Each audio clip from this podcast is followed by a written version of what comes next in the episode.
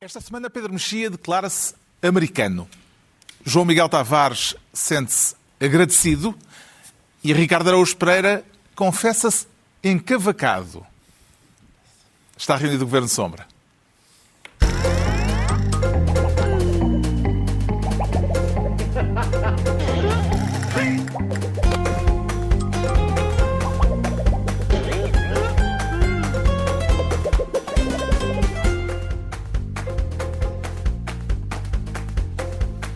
Para viva, sejam bem-vindos para esta emissão do Governo Sombra em contagem decrescente para o Natal, no final de uma semana em que o Primeiro-Ministro teve de se recolher em isolamento profilático depois de ter estado reunido com o presidente francês, que entretanto testou positivo, está infectado. Uma semana também em que a corrida presidencial ganhou destaque a pouco mais de um mês das eleições. Vamos falar disso daqui a pouco, mas antes o Ricardo Araújo Pereira quer ser Ministro da Compota. Sabe fazer compota, Ricardo Araújo Pereira? Não, não sei, Carlos, não sei. Há poucas coisas que eu saiba fazer. Então, se calhar, não está preparado sei... para celebrar uh, como deve ser o Natal. Estou preparado, sim. E, aliás, Carlos, não sei se me permite, eu trago uma compota para o meu amigo, para o Carlos Assué de morango, vai ficar com de morango. uma compota de com... cereja para o Pedro ah, Mexia, uma troca simbólica lindo. de compotas. E bem bonita. E para o João uma troca Miguel... simbólica, não, porque nós não temos nenhuma compota para oferecer. Uh, João Miguel é de marmelo, porque muitas vezes na rua me dizem, diz lá aquele marmelo, e és sempre tu. És sempre eu não sei se isto, se isto não será batota. Oh. Quer dizer, uh, vamos ter de verificar uh, as recomendações exatas uh, do Subdiretor-Geral de Saúde a este respeito, porque esta compota não foi feita pelo Ricardo Araújo Pereira. Preferencialmente, devemos limitar todas as celebrações e os contactos nesta quadra festiva ao agregado familiar com quem se habita, tendo contacto com os outros membros, tanto quanto possível e desejavelmente, por meios digitais, por computador, por telefonemas, por visitas rápidas no quintal de uns e de outros, no patamar das escadas do prédio de uns e de outros, com uma troca simbólica de uma compota que um fez ou de algo que seja aprazível. Uma compota que ah. um fez ou de algo que seja aprazível, são as palavras exatas do Subdiretor-Geral de Saúde. Se a compota não foi feita pelo Ricardo, não sei se podemos considerá-la válida. Oh, além de que isto, isto, é um quintal? Não, não. Ah? não, não é um vão de escada? Não interessa. Não, o, a questão é a seguinte. Vão aceitar a compota nestas aceitar, eu vou condições? porque é que têm de aceitar. Ah. O senhor Subdiretor-Geral diz uma compota que um fez, ora, um é artigo indefinido, e realmente foi um que fez isto, não sei quem, mas ou um. E além disso ele acrescenta uma compota que um fez ou algo aprazível. E, portanto, é isto. Das duas, uma. Ou eu faço, ou fica aprazível. E, portanto, eu preferi que ficasse Não, aprazível. ou é uma compota ou algo aprazível. Era, Quer uma dizer compota que compota... aprazível. Bem, as recomendações da Direção-Geral de Saúde, pela voz do Subdiretor eh, Rui Portugal, foram inevitavelmente um dos assuntos mais comentados da semana, nomeadamente quanto à criatividade para tornar flexível esta tradição da ceia de Natal não é obrigatório que o Natal se comemore neste país na ceia de Natal. Pode-se comemorar por um momento de exceção num almoço de Natal da véspera do dia de Natal. Não há nada que o impeça. Vou-lhe dar um exemplo. Em minha casa há uma pessoa que comemora o seu aniversário precisamente nesta época, num destes dias. E a comemoração desse aniversário é o pequeno almoço. E sempre foi o pequeno almoço. Aqui está uma sugestão muito concreta e ainda mais um alerta do Subdiretor-Geral da Saúde quanto a certas substâncias. Escusado será dizer que se pretende, nestes convívios, uma utilização moderada, racional, de tudo o que possam ser substâncias que uh, possam trazer maiores afetividades. Cuidado com isto. Cuidado com isto. Que substâncias é que costumam trazer-lhe maiores afetividades, Ricardo A Araújo mim, Pereira? nenhumas, Carlos. Eu sou pouco afetuoso de qualquer maneira. Sou de pedra, não interessa qual é a substância que estou. Esta, esta boca não é para mim, de certeza. Aliás, Nenhuma, um nenhuma substância te amolece? Nenhuma, nenhuma. Este, o problema deste Conselho é que normalmente as pessoas que precisam deste Conselho não compreendem este Conselho formulado desta forma. Portanto, as pessoas que precisam deste Conselho deveriam ter ouvido da parte deste senhor é pá, não te metas muito na pinga. Era isto, era isto, em vez desta formulação Será só pinga? mais repolhuda. Em princípio, no Natal, quer dizer, não, não é assim tão frequente Então, ah, ah. outro tipo de substâncias. Não sei se- Famosíssimas histórias sobre isso. Não sei, quer dizer, Tipo em Casal ah, é que Ventoso, esse a única senhora que ficou a, a distribuir na noite de Natal. Sim, Os sim. Reis Magos realmente levaram, levaram mirra, mas eu acho que não se não é para inalar. Hum, eu, vamos lá ver, Achou eficaz a comunicação eh, do Subdiretor-Geral da Saúde? não achei muito eficaz por estas razões já expendidas e por outras que são, a partir do momento em que Coitado, este senhor deve ser muito simpático e deve estar muito surpreendido pelo facto de, desta comunicação dele se ter tornado viral a este ponto. E porquê que foi? Porque quando um indivíduo com a aparência física de um vogal do Conselho de Administração da Fundação Casa de Bragança vem falar no tom de explicar aos pequeninos como é que devemos comportar-nos, sucede isto. Porquê? Porque não- a questão é, quanto- sobretudo, quando, quanto mais específicas forem estas eh, indicações, pior, mais O ridículas. quintal, Sim, uma coisa o é- vão da escada. ah, uma coisa é chegar lá e dizer assim: atenção, vamos tentar no Natal, ainda assim, manter algumas regras de, de segurança, algum afastamento, o afastamento que conseguirmos. Outra coisa é dizer assim. Ah, bom, troquem presentes no patamar. Pronto, já é um bocadinho mais específico. Outra é, no patamar façam a troca simbólica de uma compota. Compota é essa que se prepara da seguinte maneira.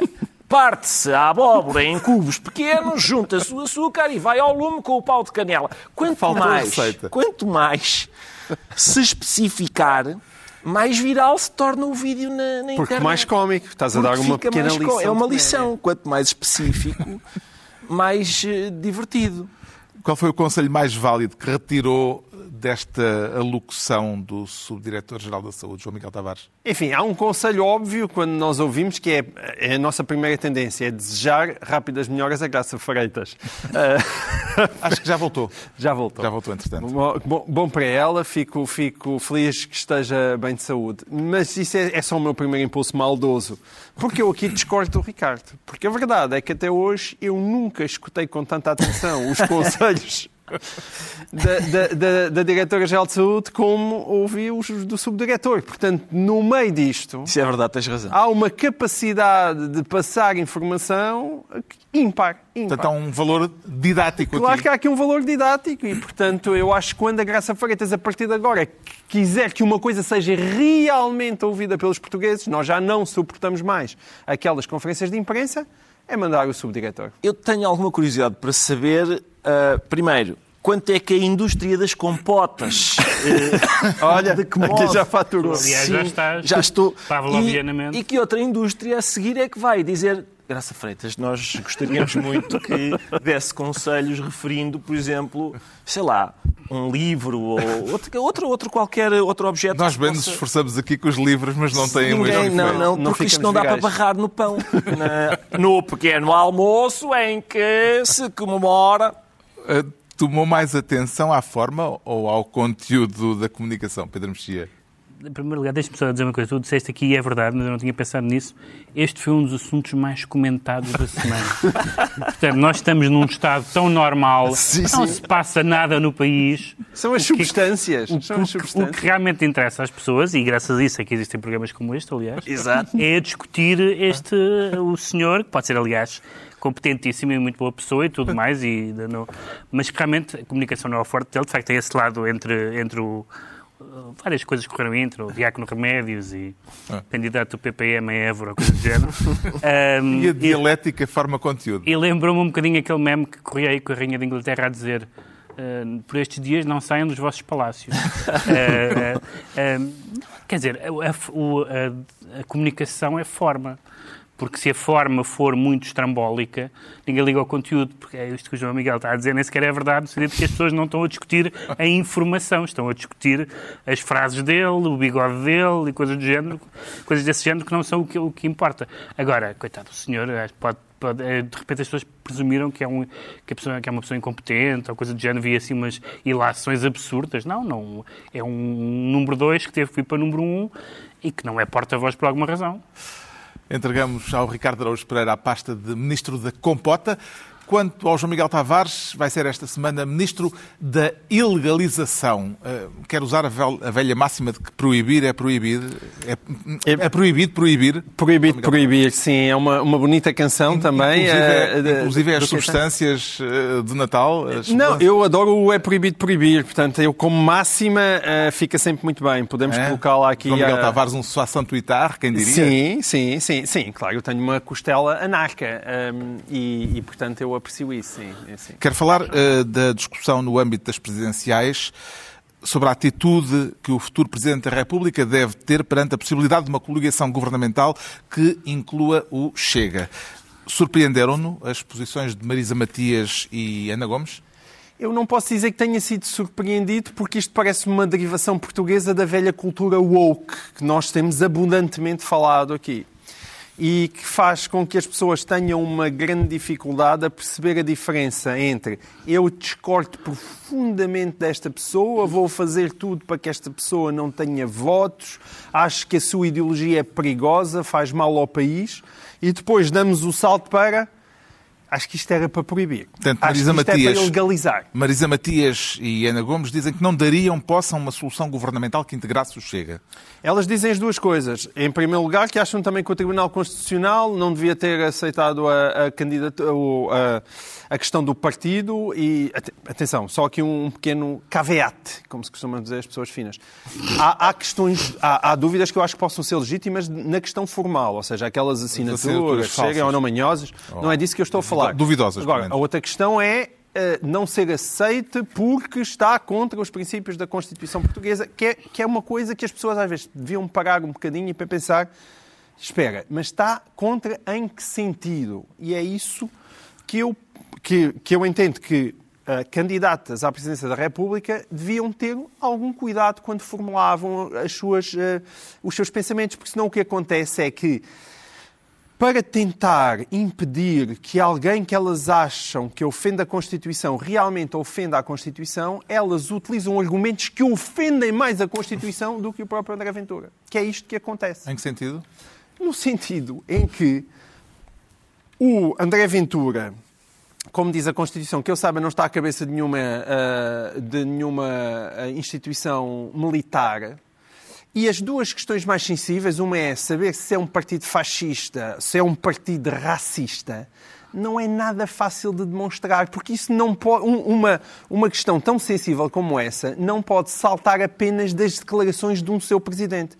É preciso olhar para os estatutos do partido, que não dizem nada disso, é preciso olhar para os programas eleitorais do partido, que não dizem nada disso, e é preciso ter o bom senso para perceber que se André Ventura está com 5, 6, 7 ou 10% nas sondagens, um país democrático tenha alguma coisa na cabeça, não pode achar que essas pessoas devem ser colocadas à parte e que o candidato na qual elas se revêem deve ser ilegalizado. Uhum. E convém existir este bom senso, porque esta falta de bom senso beneficia André Ventura e prejudica uh, todo o sistema. E a questão política, Pedro Mexia, a questão uh, a outra questão que ambas as candidatas hum. puseram em cima da mesa, de não darem posse a um governo que integrasse o Chega. Eh, como é que vê esta situação? Na verdade, não são bem duas coisas diferentes. Isto é, os partidos têm que ser. Um, a sua, a sua existência, a sua formação, tem que ser autorizada pelo Tribunal Constitucional. Isso passa pela análise dos programas eleitorais. Já houve um partido, que aliás agora chama-se Alarriba, ou não sei como é que se chama agora, o, o antigo PNR, o ERG, uh, que, que é um partido mais claramente identificável como um partido neossalazarista uhum. do, que, do que... O símbolo era um facho. Pronto, exato.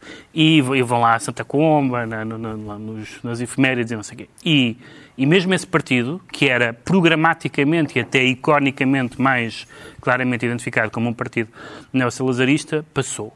Nós podemos achar que não devia ter passado e podemos achar que uh, que, o, que, o, que, o, que o Chega, não sei exatamente baseado em quê, tendo em conta que é o programa que conta, podia uh, não ser legalizado. Mas foi, portanto, é um partido legal e não pode ser tratado como um partido ilegal a partir do momento em que, em que foi legalizado. Até por uma razão. Porque muitos destes argumentos um, acrescentam uma cláusula que eu acho perigosa, que é tendo em conta o crescimento. Ora, o que interessa, portanto, faz que eles tenham 0,0% ou 10%. Se é uma questão de princípio, se o problema é que um partido que quer derrubar o regime, que é contra os valores da Constituição, não deve existir, não interessa nada se está a crescer ou não está a crescer. Hum. Portanto, isso parece-me um argumento, um argumento perigoso. Quanto a dar posse, uh, o, uh, o Presidente, uh, se é confrontado com uma maioria governativa, para não dar posse a esse governo, tem que ter uma razão fortíssima, que num caso concreto podia-se ver qual é. Não estou... Um exemplo invocado foi o de Jorge Sampaio ter recusado uh, uh, dar posse a Paulo a Portas, Portas para uh, Ministro dos Negócios Estrangeiros, quando na altura Sim, era eurocético. Quando na altura era eurocético. E, portanto, isso é um, é um exemplo de uma margem de discricionariedade. Portanto, apesar de tudo, não é a mesma coisa. Não dar posse e ilegalizar, e, portanto, ou melhor, tratar como ilegal não é a mesma coisa. Não dar passo é uma margem de, é uma margem de discricionalidade, mas não é muito fácil, nem estou a ver exatamente. Era preciso que eleito o governo, por exemplo, eleito o governo, uh, uh, uh, André Ventura fosse, por exemplo, estivesse na calha para ser ministro do, da Administração Interna e anunciasse, quando for ministro da Administração Interna, vou fazer estas medidas, e essas medidas fossem claramente inconstitucionais. Aí, se, se, houvesse essa intenção declarada, é evidente que o Presidente da República não deveria dar posse. Agora, sendo um partido... Eu, atenção, depois destes meses todos, deu aqui a falar do Chega e de ser insultado por pessoas do Chega. Mas, mas, mas é um facto, é um facto que, eh, enquanto é legal, é legal e é um partido infelizmente como aos outros, mas é assim. Sei que o Ricardo, entretanto, esteve a ver a entrevista de André, de André Ventura uhum. na ARTP, na terça-feira, e a tomar notas. Eh, que observações é que anotou, Ricardo Araújo Pereira? Anotei as mesmas que tenho feito, que tenho anotado em quase todas as entrevistas a André Ventura, que, é, que são as seguintes. Reagir a André Ventura com indignação e ranger de dentes uh, gera aplausos nos, nos convertidos, ou seja, nas pessoas que já abominam o André Ventura, um, só tem um problema que é, primeiro, não é jornalismo, e segundo, não faz nada ou até reforça a posição dos que já estão uh, inclinados para votar no André Ventura. Tal, tal, como dizer, outros candidatos, tal como dizer desse partido, eles estão a crescer e legalizam. Exatamente. Também é um favor. Sim, também me parece que é um favor. Exatamente. Ora, uh, por acaso, por exemplo, nessa entrevista da RTP, o Ventura disse, saiu, porque saiu um estudo sobre ciganos que diz e o estudo não diz nada disso. Uh, uh, havia que perguntar qual é o estudo. Onde é que diz isso? É que, na verdade, não diz. O, estudo, o grande estudo que houve sobre as comunidades ciganas não diz aquilo que ele diz que diz. Uh, sempre que André Ventura fala neste grupo de pessoas, que é, aliás, um grupo bastante reduzido da população portuguesa, mesmo muito, é uma minoria das, mais, das minorias mais minoritárias que há, sempre que as acusa de não pagar impostos, Há uma pergunta que eu acho que devia ser feita, que é, na sua atividade de consultor fiscal, não é isso, não é isso que o senhor faz. É, a única diferença é que ele ajuda pessoas a não pagar impostos e essas pessoas não, não vestem camisas pretas, vestem gravatas e etc. E, portanto, eh, eu tenho ficado, tenho, tenho, eh, já, já tínhamos aqui elogiado a entrevista que o Observador tinha feito ao André Ventura, eu vou, vou voltar a elogiar a entrevista que o Observador fez, desta vez ao André Ventura, porque o Miguel Pinheiro e os seus colegas eh, parece-me que fazem um ótimo trabalho de, de reagir a André Ventura, não com indignação, mas com factos. E a questão é, às vezes até, já agora, já agora cito, por exemplo, partes da entrevista em que é, o André Ventura é confrontado com a lei da rolha no seu partido. Não, porque não se pode insultar em política. Uma coisa é atacar o adversário pelo, pela menos-valia política dele, outra coisa é insultá-lo. Ora, ele, ele costuma referir-se ao, ao, Bloco de Esquerda como a escumalha do Bloco de Esquerda. É óbvio que o que André Ventura... O Ventura não tem nada contra insultos na, no discurso político. Tem contra, eh, insultos contra ele e que perturbem o funcionamento do seu partido. E depois, há outra coisa que a Miguel Pinheiro fez, fez, nesta, fez nesta entrevista que me parece boa, que é, eu acho que há latitude no jornalismo para fazer isso, que é, a primeira pergunta da entrevista é Miguel Pinheiro a dizer assim, André Ventura, na, nas redes sociais escreveu Deus confiou-me a difícil mas honrosa tarefa de transformar Portugal. Pausa. Quando é que isto aconteceu? E é realmente uma ótima pergunta, porque quando alguém, quando alguém indica que Deus o escolheu, é, é, realmente, eu creio que um jornalista pode perguntar em que altura é que o Criador Todo-Poderoso do Universo pensou Portugal precisa de uma transformação, quem é que eu hei de escolher? Já sei, vai aquele comentador de futebol da, da CMTV. Em princípio é uma pergunta que, que faz em sentido. Em todo o caso, o que se tem assistido é que nas entrevistas, e ainda não começaram os debates, mas presume-se já que uma parte dos debates também vai andar à volta disso, uh, uh, tudo está, uma boa parte de, de, do discurso político para as presidenciais está centrado no Chega e na figura de, André Ventura. Uh, João Ferreira, o candidato apoiado pelo PCP, uh, tinha dito no dia anterior na RTP, no dia uh, que antecedeu a entrevista de André Ventura, que a projeção que hoje se dá a certas forças é parte do problema.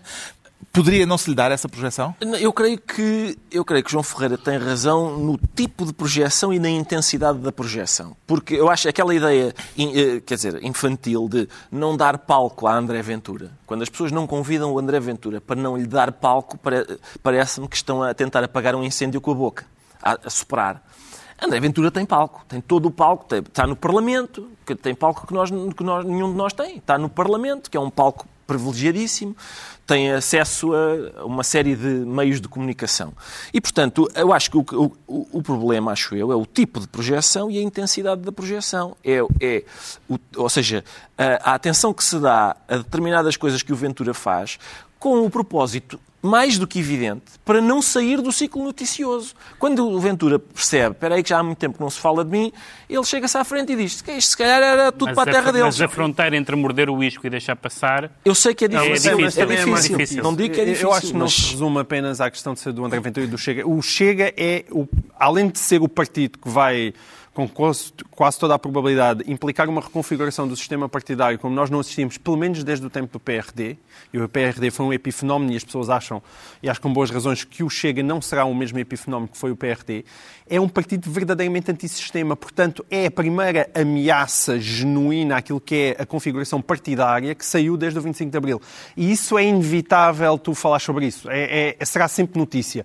Sendo que esse atirar a cana e picar, há uma outra, tem uma outra dimensão que eu acho que as pessoas estão a ser altamente insensíveis. E é uma coisa que a gente fala tanto aqui a propósito da questão da liberdade de expressão, que tem a ver com a capacidade que cada um de nós tem de defender os valores nos quais acredita e que parece que as pessoas perderam esta elasticidade. O Stuart Mill chamava muito a atenção para isso. Uma das defesas da liberdade de expressão tem a ver com tu tens de ser capaz, a uma mesa, estares habilitado para defenderes os teus valores.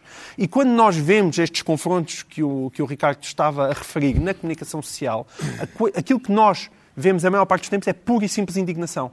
E se aquilo que ele diz é tão horroroso, e é, qual, e é qual é a dificuldade? Porque é que nós temos Exatamente. tanta dificuldade em defendê-lo? Isso não começou agora. Se bem te lembras, em não, Portugal, não agora, em Portugal eu... na última década, sempre que se discutiu coisas como uh, o aborto, a eutanásia, o casamento de pessoas do mesmo sexo, sempre houve pessoas que dizem não discute direitos humanos. Sim. Sim. Mesmo quando houve referendos sobre essas matérias. E isso, Portanto, prosseguindo o que o João Em Miguel vários momentos dizer... há muitas pessoas que acham que certas coisas não se discutem. E prosseguindo aquilo que o João Miguel estava a dizer, é aquilo que o John Stuart Mill chama quando a gente deixa de defender uma ideia porque a toma como incontestável, ela deixa de ser uma ideia e passa a ser um dogma. É isso mesmo. Uhum. Sim, é isso o João Miguel Tavares fica então ministro da ilegalização e é a vez do Pedro Mexia se tornar ministro do empurrão. Quem é que empurra quem, Pedro Mexia? Eu já trago aqui mais como rubrica cómica, porque eu já falei disto aqui várias vezes e uh, segundo a... Quero falar de um novo episódio segundo o mote do de tipo... tensão entre o partido húngaro no poder no poder na Hungria Sim.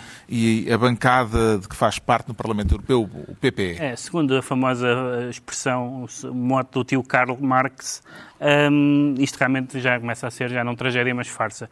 Porque aconteceu mais uma vez o que tem acontecido, que é uh, alguém, neste caso, uh, o líder uh, da, da, bancada húngara do partido, do partido que está atualmente no governo, comparou estas, estas pessoas que fazem uma grande questão com o, Estado de Direito e, portanto, a todas essas discussões que nós temos aqui falado e que as pessoas conhecem e acompanharam, uh, comparou com a Gestapo e com a polícia política uh, do tempo do comunismo na Hungria. Uh, o, o presidente do PPE disse que, isto era intolerável eh, e mais uma vez o PPE, portanto o grupo da, do, centro, o grande grupo do, do centro-direita, considerou que isto era intolerável e o que é que aconteceu? Uh, toda a gente dizia é desta que, vai, que, este senhor vai ser expulso e talvez o partido vai ser expulso, mas ele pediu desculpa e foi suspenso. Exatamente o que aconteceu com o partido. Porquê? O, o, o argumento é este.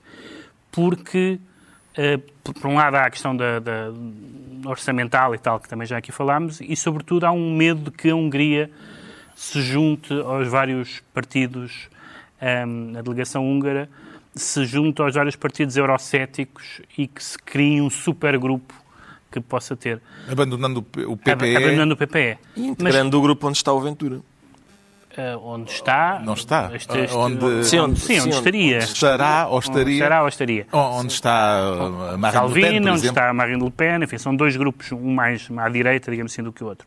Um, e, portanto, basicamente é assim a mesma coisa, que é isto é, e agora aqui tivemos até o presidente do PP a dizer assim, isto é ofensivo, isto é inadmissível e, portanto, uhum. uma palmadinha, uma palmadinha fica ali de castigo 10 minutos e não acontece nada. O e, PP portanto, vai descalçar esta bota, é... uh, Ricardo Araújo Pereira? Não tenho a certeza porque, uh, usando a tipologia política do João Miguel, estou a, estou a usar os teus, a tua taxonomia, faziam falta se calhar mais borboletas no, no PPE, ou seja, mais gente que, como uh, igual àquela que assinou uh, aquela, aquela, aquela, como é que vocês chamaram aquilo? É carta, é manifesto ou abaixo assinado? Não, é um, é um texto, coisa, é um assinaram um coisa, é um aquele coisa. Uh, essas pessoas que fazem, que estabelecem uma, uma linha clara de, Mas entre... sabes, sabes que é que essa carta tinha para aí, não sei se eram 64 ou 65 subscritores, porque havia para aí 72 pessoas que concordavam em todo o país. Portanto, aquilo foi bastante exaustivo. Pois? Estavam todos lá. Mas talvez, talvez se houvesse um pouco, algumas mais, mais borboletas. Sim. Borboletas firmes. Bem, e há a questão também do, é que da bazuca, não é? Há a questão da bazuca que voltou a temer-se que, que estivesse em causa, em causa, porque sim. voltaria, se houvesse uma ação mais musculada, voltaria a pôr-se, a, a, surgir o drama Exatamente. da Hungria poder boicotar, Veto da bazuca. vetar o orçamento já, já abordámos europeu. aqui. Nós devíamos dizer mais vezes, antes, já antes abordámos da, Antes da bazuca era outra coisa qualquer. Este, este assunto sim. é sempre, Há sempre um... cuidado que estes senhores saem e depois acontece qualquer coisa. Há sempre um engulho, sim. Vê isto como, apenas como um precalço ou como um sintoma de que mais tarde ou mais cedo vai acabar por se dar uma inevitável ruptura, João Miguel Tavares? Eu acho que vai haver sempre uma sucessão de percalços. Eu concordo com o meu caríssimo analista político Ricardo Araújo Pereira, no sentido em que, de facto, o caminho das borboletas não existe em lado nenhum. Ou pelo menos existe, mas é pouco consequente. E não é fácil, não é fácil encontrar uma solução óbvia para isto. E este, o problema deste tipo de formulação, ou seja, quando nós nos limitamos à questão das palavras e de uma indignação em relação a este tipo de assuntos, e é isso que eu às vezes tento chamar a atenção, é, é que não é fácil. E, e, porque isto, isto que se está a dizer no PPE pode-se dizer na, na, na, na, Hungria como membro da União Europeia. Claro. Exato. E é, essa é a questão, é que nós extrapolamos isso para o nível do país. E a União Europeia está confrontada com um conflito crescente entre democracias liberais e democracias iliberais no seu seio, e a, e a Hungria, sim, já tomou passos altamente preocupantes, porque quando chega ao sistema da justiça claro. e se começa a reformar juízes aos 60 anos porque, são, porque a gente não os quer lá, isso é. E fechar, dizer, a fechar universidades. Fechar universidades e para perseguir eh, a meios de comunicação social, aí estamos a entrar a fundo nos fundamentos daquilo que é a estrutura de uma democracia liberal que nós sempre acreditamos que era isso a União Europeia. Agora, onde é que isto se torna difícil? É porque não é só a expulsão ser ou não ser possível, que já isso se expulsar um país, um país da União Europeia não é propriamente muito fácil, mas é que saber que ainda que tu, que tu, que o pudesses fazer, se era a melhor decisão, ou mas seja, se é melhor a Hungria um partido lá... de um grupo é muito fácil. Sim, está bem. O CDS já foi expulso tá uma vez. Porque, Mas são, não são decisões lembras. fáceis, porque mesmo estava, a decisão de agora és quando o, CD, um quando, o CDS, quando o CDS foi afastado, estava muito longe de estar tão à direita uh, e, ter, e, estar tão a infringir as regras da União Europeia como uh, o Fidesz está Portanto, agora. eu concordo com os meus caros colegas. Acho é que a decisão é muito difícil. É, Às vezes nós colocamos isto como se a é que, decisão por isso é fosse que é fácil. ter homenzinhos e mulherzinhas lá. O Pedro Mexia fica assim ministro do empurrão e estão entregues as pastas ministeriais por esta semana. Altura agora para sabermos porque é que o Ricardo Araújo Pereira se declara encavacado. O que é que lhe aconteceu para isso, Ricardo Araújo Pereira? Foi uma entrevista a propósito da, da publicação do livro do antigo presidente Cavaco Silva, hum, no Observador também. E, e porque é que ela- entrevista a Cavaco Silva. a Cavaco Silva, a propósito Eh, do seu livro, sim. Sim, qual foi para si o aspecto mais saliente dessa entrevista? Eu acho que são Já dois. tinhas saudades? São dois, já tinha saudades de ouvir o Cavaco. São dois, são dois aspectos salientes. O primeiro é que as palavras têm uma coisa curiosa, que é, eh, possuem significados, não é? E isso é engraçado. Eh, às vezes têm mais do que um significado e tal, mas ainda assim não, há, não tem uma flexibilidade tão grande que me permita, por exemplo, dizer eu hoje estou-me a sentir um bocado alguidar. Não, não funciona, porque a palavra alguidar não... não é, é gramatical nesta, nesta frase. E, portanto, quando o Cavaco diz que é social-democrata, é, é parecido com o facto de eu achar que estou um bocado a alguidar. Eu, eu imagino, as pessoas que moram ao pé do cemitério onde estão o, Kaut, o Kautsky e o Bernstein não devem conseguir dormir, porque eles devem estar, a- a- as ossadas devem estar a revolver-se na, na campa e a fazer um barulho de castanholas muito intenso. Porque, de facto, social-democracia não é exatamente aquilo que o Cavaco diz que é. Como é que o caracterizaria, então? Caracterizaria, caracterizaria como, quer dizer, como vem nos- em todos os dicionários de política, quer dizer, um, um regime que tem muito mais tem muito mais atenção ao Estado de Providência, à Não, redistribuição como é que da riqueza, caracterizaria Ah, politicamente Cavaco Silva? Sim, eu acho que o Cavaco está muito mais perto da Margaret Thatcher, por exemplo, do que da social-democracia. Uh, isso pareceu- sempre me pareceu evidente. E, aliás, era uma das razões da popularidade do Cavaco junto do seu eleitorado, era essa. Era o facto de ele ser uma espécie de um damo de ferro.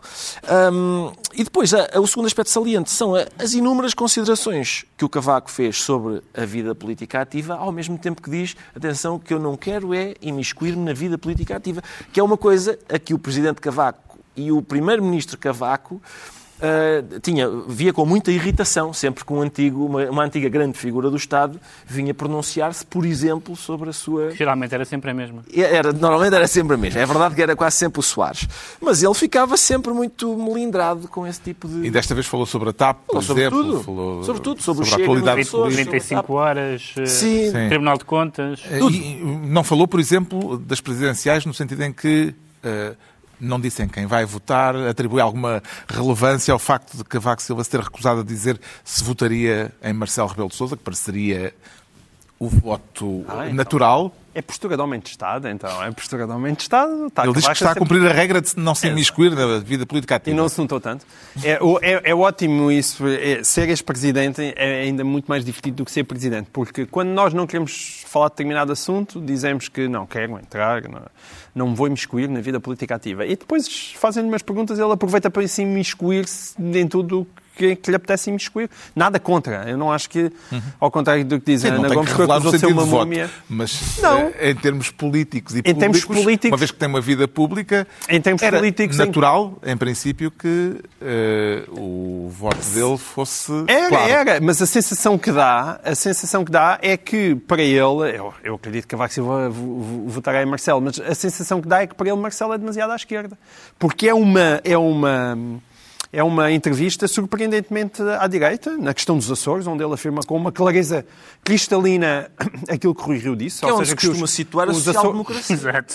Os À Açores direita querem- do Marcelo. os Açores querem a mudança, a pancada que ele deu a António Costa, tanto na questão das 35 horas como da TAP, pancada, sublinhe-se, justíssima também, e a, e a pancada também em relação à, à substituição do, do Presidente do Tribunal de Contas, que também foi justa. Até- há muito tempo que eu não concordava tanto com Aníbal Cavaco Silva. Pois, então à direita que ele está. Pois é. Mas vocês não, mas não sabem que eu sou um social-democrata? Sim, sim, já tinha O livro de Cavaco Silva chama-se Uma Experiência de Social-Democracia Moderna.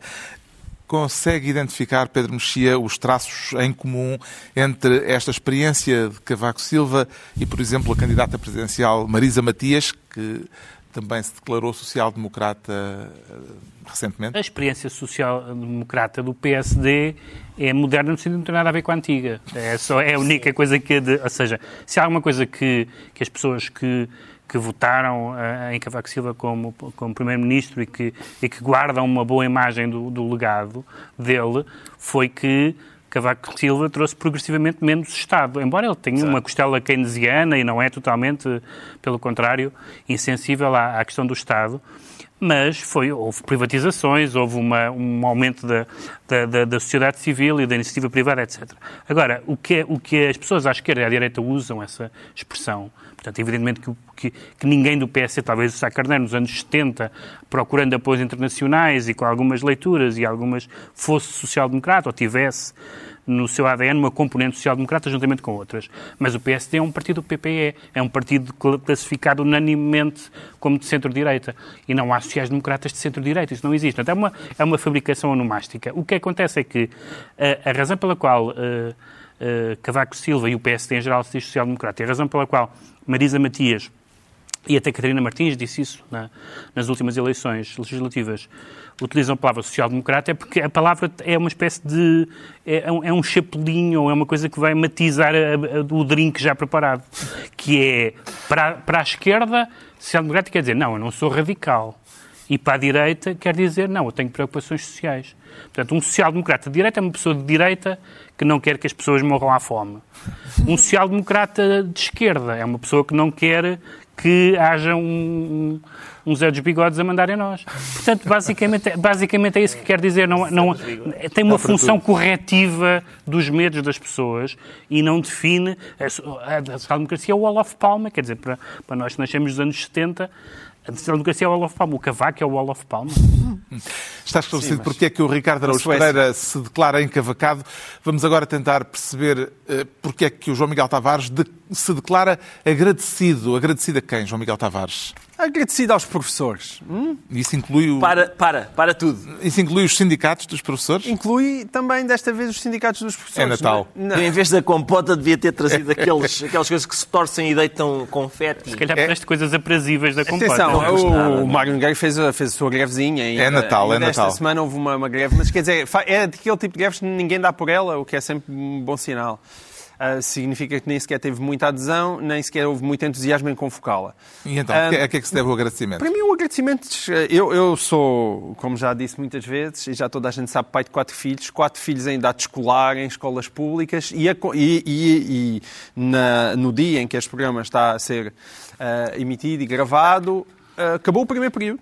Acabou uhum. o primeiro período. E é bom também, no meio destas desgraças todas da pandemia, sublinhar coisas que correram bem. E este primeiro período, ter mantido as aulas abertas ao longo destes meses, foi de facto uma surpresa para mim, que eu, eu achava que mais dia, menos dia, eu achava duas coisas, mais dia, menos dia, os miúdos ainda iam ir parar a casa, havia esse risco de ir parar a casa, e temia muito que os professores, até por ser uma classe muito envelhecida, uh, começasse a existir uma quantidade assinalável de atestados médicos impedindo as pessoas de ir às aulas e, e, e, que os próprios sindicatos poderiam pressionar uh, para isso. E nada, nada disso aconteceu. e, portanto, bem, nesse aspecto, período. os professores estiveram à altura do, do, uhum. seu, do seu dever e fizeram um ótimo trabalho. Nós elogiamos muitas vezes médicos, elogiamos enfermeiros. Uhum. Eu também queria aqui deixar o meu elogio aos professores. Partilha o sentimento de gratidão do João Miguel Tavares, Pedro Mexia. É, quer dizer, uma, uma das fronteiras claras que, que distingue o corporativismo, não no sentido salazarista do termo, mas no sentido normal da palavra, da, do que não é isso é que os interesses profissionais, os interesses da classe, não podem atropelar o bem comum. Se houve pessoas que, num momento especialmente melindroso, abdicaram dos seus interesses pessoais em prol do bem comum, uhum. estão evidentemente parabéns. E o Ricardo Araújo Pereira, que tem duas filhas, uh, associa-se a este voto de louvor? Mesmo que não tivesse, Carlos. Eu sou uma pessoa que agradece aos professores. Ainda, agora, ainda por cima agora está na moda dizer, não, eu falei antes, eu disse antes, eu fui, eu disse, e eu disse antes do João Miguel, já eu estava agradecido porque o último livro que eu editei tem uma dedicatória lá que é à professora Emília Bernardo, à irmã Joaquina, ao padre Joaquim Lourenço e ao professor Manuel Lopes Agostinho, que são os meus professores de português nos anos. Portanto, passou a perna ao João Miguel Tavares. Passei a perna ao João Miguel Tavares, como aliás costuma acontecer. Com frequência. Muita Já sabemos porque é que o João Miguel Tavares se anuncia agradecido. Quanto ao Pedro Mexia, diz sentir-se americano. No bom ou no mau sentido da palavra, Pedro Mexia? Nestas coisas a gente tende a usar americano no mau sentido da palavra e acho que foi nesse mau sentido da palavra que, que o deputado Fernando Negrão utilizou. Justamente, quero falar da Comissão Parlamentar de Inquérito Exatamente. ao Novo Banco, que tomou regra. posse esta semana e eh, de um receio manifestado pelo deputado social-democrata Fernando Negrão por causa de uma nova regra que foi instituída agora. Uma nova regra, que é uma regra nesse sentido americana, porque ah, provavelmente ins- inspirar-se-á naquelas eh, audições no Senado eh, que nós vemos Vimos muitos filmes. muitas vezes, em que, em, que o, em que o confronto entre quem está a fazer as perguntas e quem está a responder perante a Assembleia é um confronto direto e, portanto, é um, é um, é um frente a frente. Ora bem, eu acho que isso tem que ser enquadrado em, em, ah, ah, tendo em conta dois factos que me parecem inegáveis. Número um, que as comissões de inquérito, nos últimos anos, genericamente falando, e em alguns casos concretos, têm prestigiado o Parlamento, geralmente até mais do que, a- do que os plenários, ah, no sentido em que tem, tem sido feito trabalho que é útil para o esclarecimento dos portugueses. E, em segundo lugar, que as respostas são, e aliás, comediantes e pessoas dessa área têm amplamente aproveitado com, essa, com esse manancial hum, de fugas evasivas, não me lembro, não estava lá, quem eu, coisas desse género. Ah, e, evidentemente, que, numa, que numa, num interrogatório mais one-on-one, isso é mais difícil. Claro que há uma mediatização e uma espetacularização desses procedimentos, mas se o, se o, se o resultado final, e eu acho que pode haver perigos nisso, mas se o resultado final é o público, o público no sentido dos cidadãos ficarem mais esclarecidos, eu acho que isso é, é, é positivo. Pode ser positivo, vamos ver, mas, Vamos ver. mas acho que, acho que é, é- não, não se deve negar à partida uma ciência que se desconhece neste caso. Agrada-lhe a ideia da cariação nas comissões parlamentares, eh, João Miguel Tavares? Não só me agrada a ideia da criação, como eu acho muito difícil de conceber que alguém utilize a expressão americanização numa perspectiva negativa quando nós estamos a falar de uma questão que é quase estruturante naquilo que é a arquitetura do funcionamento das instituições políticas americanas. Às vezes, se calhar, nós entusiasmamos porque achamos que com o Trump chegou o fim do mundo, mas convém lembrar o, tudo o que a estrutura política da democracia americana deu ao mundo. E, portanto, é inacreditável alguém utilizar uma expressão desta porque dizer ah, este modelo é mais parecido com os americanos, esses porcalhões, não queremos cá disto. É realmente inacreditável, porque se se as comissões se parecerem mais com as comissões americanas, acho que temos todos a ganhar e nada a perder. Acredita que com este método, Ricardo Araújo Pereira, este método do frente a frente, haverá menos depoentes nas comissões de inquérito a dizerem que não sabem, que não se lembram, que não é com eles? Ó Carlos, eu, atenção, eu não quero estragar aqui a- esta festa tão bonita, mas eu sou a favor de que tudo o que contribua para um melhor escrutínio ah, se É só isso. avance, é isso. Não Não, há é? festa nenhuma. Mas tenho pouca esperança de que haja uma relação direta entre a, a amnésia e o número de inquiridores, o, a cor do papel de parede, a temperatura da sala. Eu tenho a impressão que, mais ou menos, vamos, vamos ser sempre confrontados com o, a amnésia do Uhum. inquirido. Haverá é uma maior espetacularização Não eh, sejas das mal sessões. agradecido. Mas eu isso agradeço. Eu isso, claro. tudo o que seja maior Não espetacularização dá-me muito Quer dizer, jeito. Tens uma prenda magnífica. E agora? Sim, não, não, hã? não. Se A as, cuspir no se as se as perguntas forem de interesse público, não vejo problema nisso. Sim, mesmo. Se, se evidentemente, se, se os deputados seguirem uma linha. Se for espetacularização pela, eh, Sim, pela pela- espetacularização, Sim, não, isso é péssimo, mas nada. se. Claro que é espetacular perguntar a uma, uma, uma pessoa onde é que meteu estes milhões que são do povo português. É uma pergunta bastante espetacular. O que não é muito espetacular é dizer milhões? Não. É só isso. Está na altura dos livros e eu trago esta semana uma volumosa história da Espanha moderna, da Espanha dos últimos 150 anos. O autor é o historiador inglês Paul Preston, professor de uma cadeira de História Espanhola contemporânea na London School of Economics. O livro chama-se Um Povo Traído e a tese central é de que a vida política espanhola tem sido comandada há mais de um século por episódios de corrupção e de violência. Episódios que são relatados aqui a par e passo desde 1874 1994, o ano em que foi interrompida de forma violenta a experiência breve da Primeira República Espanhola, que durou apenas 11 meses. Daí para cá, violência, corrupção e incompetência, diz o autor, têm sido os traços dominantes da história de Espanha. Uma particularidade que esteve durante algum tempo parcialmente adormecida ou relativamente escondida devido ao crescimento económico que se deu com a adesão uh, ao mercado comum europeu, mas que regressou, entretanto, em força nos últimos anos, com escândalos de corrupção a envolverem até a própria Casa Real Espanhola e o próprio rei emérito, o rei Juan Carlos, daí o título Um Povo Traído. Quanto ao João Miguel Tavares, surge esta semana um retrato de um país, também um retrato de um país, neste caso de Portugal. Exatamente. O meu país, notas sobre o nacionalismo da Maria Filomena Mónica. Eu, eu gosto muito da Maria Filomena Mónica e ela parece-me a intelectual portuguesa que melhor utiliza a primeira pessoa do singular. Eu sempre gostei muito disso no, ao longo do, do, seu trabalho. É um eu que me apraz muito ler. Às vezes os eus são péssimos neste tipo de trabalho. No caso dela, é um eu muito particular, porque ela, ela própria tem uma, uma personalidade muito única e que eu acho que fazia mais falta a Maria Filomena Mónicas em, em, Portugal. E isto é, um, uma, portanto, é uma mistura de história de Portugal, sobretudo dos últimos 200 anos, com autobiografia. Um, e, e, e, ao espelho, ela própria o indica, de um outro livro que nós já aqui falamos também, que é chamado O Olhar do Outro, que eram relatos de estrangeiros sobre Portugal ao longo do século, do século XVIII ao século XX. E, e portanto, é, é, é uma leitura muito, muito agradável e que eu recomendo com grande entusiasmo. O Pedro Mexia traz um livro sobre ténis. Mais ou menos. Digamos assim. Mais ou menos. Eu, eu tinha um amigo, tinha e tenho, só que não vejo há muito tempo. De vez em quando eu encontrava e perguntava o que é que tens feito? E ele dizia-me tudo o que tinha feito desde a última vez. Podia ser há dois anos. O David Foster Wallace é um bocadinho assim. Sobre qualquer tema que ele escrevesse, esvaziava a cabeça, que era uma cabeça, sabe Deus, muito problemática. Um, e este, este livro, que se chama Teorias das, das Cordas, editado pela uma editora nova, que se chama Bazarov, aliás, que o Carlos já falou aqui, é, é um livro como todos os livros dele, só que este curto, uh, às vezes inteligente, muito inteligente, às vezes muito intolerável, e as, e as duas coisas, porque ele faz, falando de ténis, que ele jogava e de que era espectador e fã, tanto está a descrever minuciosamente, como se fosse um repórter, o estilo de jogo uh, dos, dos, jogadores uh, eh, um, eh, em determinada partida, como faz crítica cultural, jornalismo, digressões autobiográficas e tudo mais que houver. E, portanto, de repente ele abre um parágrafo e nós não fazemos ideia para onde é que ele vai. Isso em livros de 800 páginas custa um bocado. Neste é bastante bom.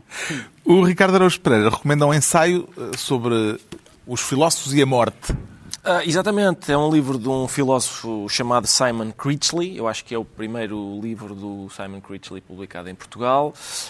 Eu, eu tomei contacto com este filósofo, aliás, noto que mais ninguém disse como é que tomou contacto com os autores pela primeira vez. Eu vou então estrear. Eu tomei contacto com este filósofo por, causa de um livro que ele escreveu para a Routledge, Routledge chamado uh, Sobre o Humor. É um livro sobre o humor. É um, é, ele interessa-se. Já há por... substâncias afetivas. Se não há, não. Estou ótimo. É, ele interessa-se por humor e, e, e, por isso, provavelmente por isso, interessa-se também sobre a morte, como já veremos. Tem, é um daqueles filósofos que não, não desdenha de, daqueles temas que normalmente são considerados mais pequenos. Tem um livro chamado uh, de, sobre o que é que pensamos quando pensamos sobre futebol. E, e interessa-se também pela, por, pela morte, lá está. Ele tem um, tem um outro livro chamado Notas sobre o Suicídio e tem este que se chama uh, O Livro dos Filósofos Mortos, que é uma espécie de. É um livro que parte da ideia antiga, segundo a qual filosofar é aprender a morrer, e é uma espécie de história da filosofia que parte da, da morte dos filósofos, estabelecendo uh, relações uh, entre a, a, morte concreta dos filósofos e, a, e as suas ideias. Um, e é isso, eu sei que as edições 70 uh, estão a começar a editar o Simon Critchley. Ah, vai, vai, outros livros se seguiram a este, provavelmente aquele do humor é uma possibilidade. E parece que os filósofos eh, duram bastante, não é? Vários filósofos duram bastante, há outros não tanto. Por exemplo, o Camus. Uh, Sim, mas aí foi um acidente. eu disse Camus, Camus. E, é, é Camus. Mas o Camus, Camus foi um acidente. Foi um acidente de automóvel, exatamente. Está aqui também. Há, há a morte, por exemplo, de Heraclito. Uh, é, é, também, é, é, é digamos, é trágica, ainda que menos nobre. É, ele eh, morre sufocado em excrementos de vacas. E isso faz rir. Isso, não, isso, proposta, lá está, é uma proposta de reflexão para a partir daí eh, pensarmos todos sobre a nossa extinção. É um bom tema de Natal. Olha, Exatamente. Não, Olha, mas desta vez devia ter sido em compota, não é? Feliz Natal para todos e ótimas compotas. Está concluída mais uma reunião semanal. Dois, oito dias, à mesma hora, novo Governo Sombra, o último eh, deste ano de 2020. Pedro Mexia, João Miguel Tavares e Ricardo Araújo Pereira. Bom Natal. Compotem-se bem.